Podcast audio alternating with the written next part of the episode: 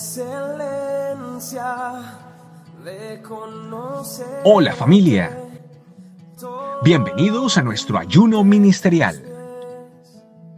Un tiempo de buscar del Señor para escucharle, creerle y obedecerle.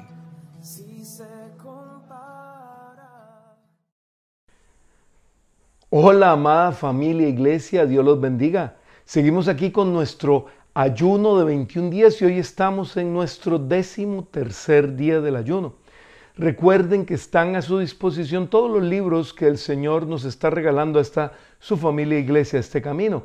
Allí en estecamino.com busca bookstore o librería y allí los tiene. Ahí puede encontrar y bajar el libro del año.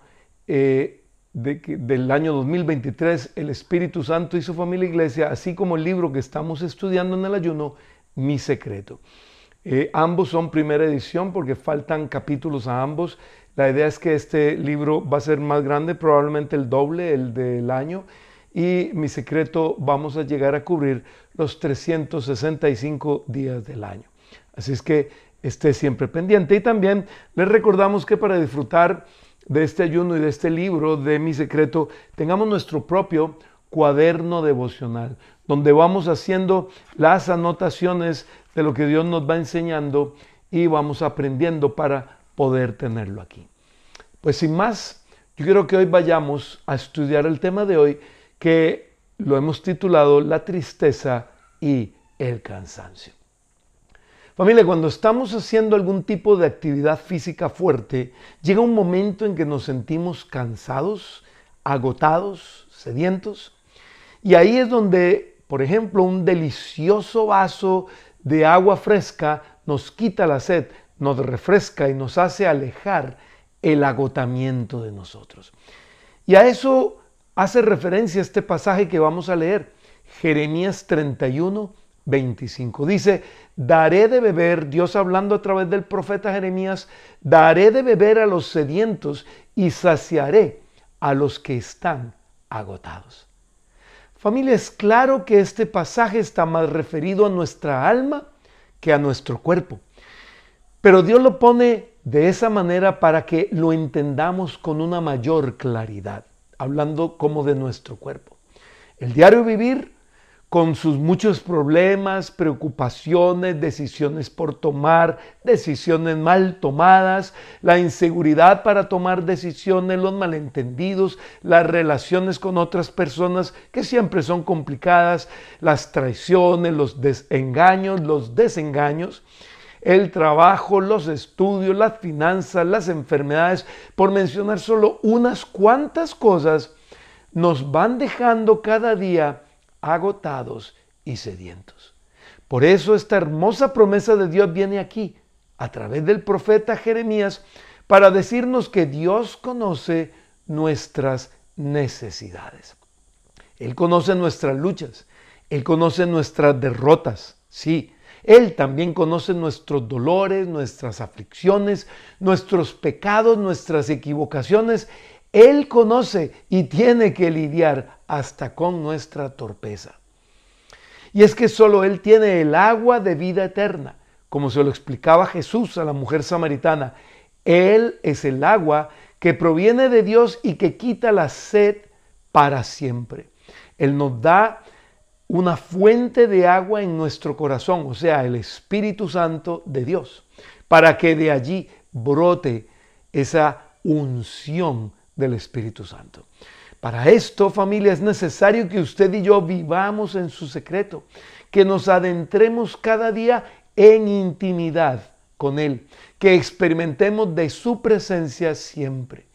Bien nos lo dejó claro Jesús, nuestro Señor, cuando dijo allá en Lucas 16, en este mundo afrontarán aflicciones, pero anímense, yo he vencido al mundo.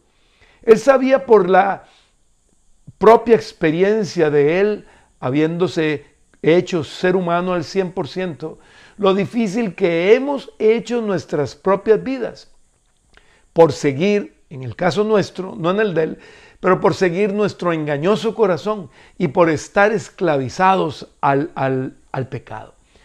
Pero Jesús viene y nos ofrece libertad y además nos da una dirección clara que seguir.